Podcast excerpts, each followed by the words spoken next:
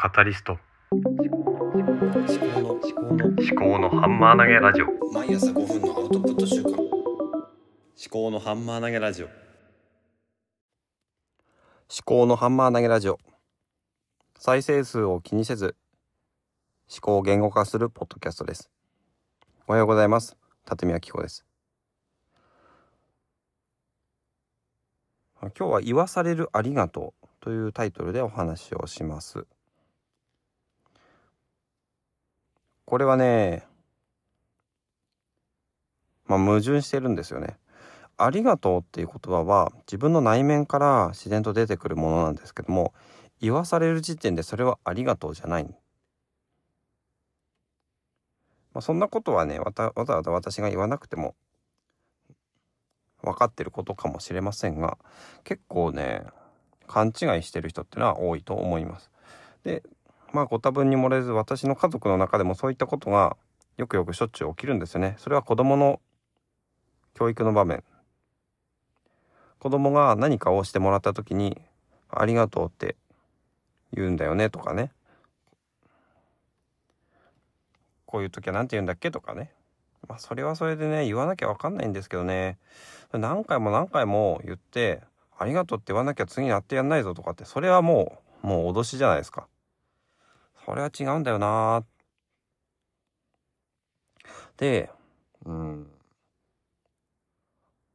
いや、してあげたら、もうそれで子供が喜んでるんだったらもうそれはそれでいいじゃないですか。そうじゃなくて、ありがとうって言わせたいっていう気持ちって何なんだろうって思うんですよね。いや、その子供のためを持って子供の、まあ、将来えー、礼儀とか、うん、そういうお礼が言えないようなそういう大人になってしまうとその子供が、うん、困ってしまう。子供自体が苦労すると。まあそれは苦労したらその時に学べばいいんじゃないかなと思うんだけどね。それを先回りしてあの何かをしてもらった時はありがとう。何かを買ってもらった時はありがとう。って言うんだよって。それはまあ教えればいいんですけどもそのなんだろうな知識として知識とかそういうふうにするもんだっていうふうに教えるっていうのはいいんですけどもそれを、うん、無理やりやらせるっていうのはまあちょっと違うんですよね。それって言わされるっていうのはすごく嫌な経験になるんですよね。子供にとってはもう無理やりやらせられるっていうのが本当に嫌なトラウマになると思うんですよね。で私まあ子供じゃないですけども大人だとしても無理やり強制させられるってすごく嫌じゃないですか。だから子供はもうなおさらそうだと思うんですよね。自分の自由っていうのは、自由っていう言葉がね、あの、言語化されてないにしても、あの、自分の生きたいように生きるっていうことがすごくね、あの、大事な年頃なんじゃないかなと思うんですよね。それをね、うん、いや、子供のためを思ってっていう、それってね、ちょっと違うんじゃないのかなって思いますよ。あの、それって結局自分が感謝されたいからとか、自分の気が済まないからっていうそういうものが本当は内側にあるんじゃないのかなって思っちゃうんですよね。いやそれ私の考えすぎかなって思うんだけどうーんだからね子供に何かを教える時っていうのはこう無理やりやらせるんじゃなくて、うん、親がその姿勢を見せるとかね、うん、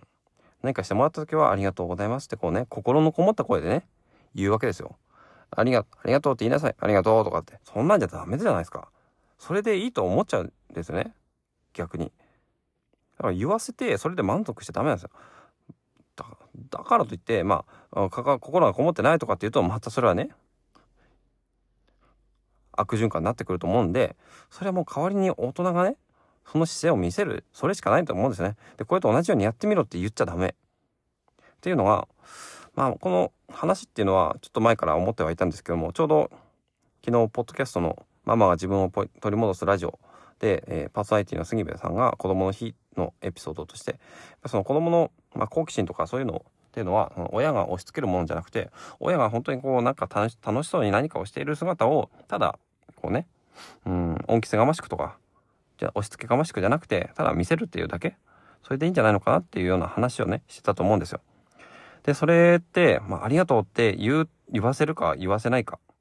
でそれを、うん、などういうふうに教えていくか、まあ、教えるっていうこと自体がねちょっとおこがましいのかもしれないけどそういう、うん、ことがあるんじゃないのかなって思って、えー、ちょっと今日ね話をしてみました、えー今日はありがとうってね言わされるものではないというふうに思っていたんだけどもじゃあどうやって教えればいいのかっていうとそれはね親が背中を見せる。ただそれだけじゃないかなって思ったっていう話です。ではまた。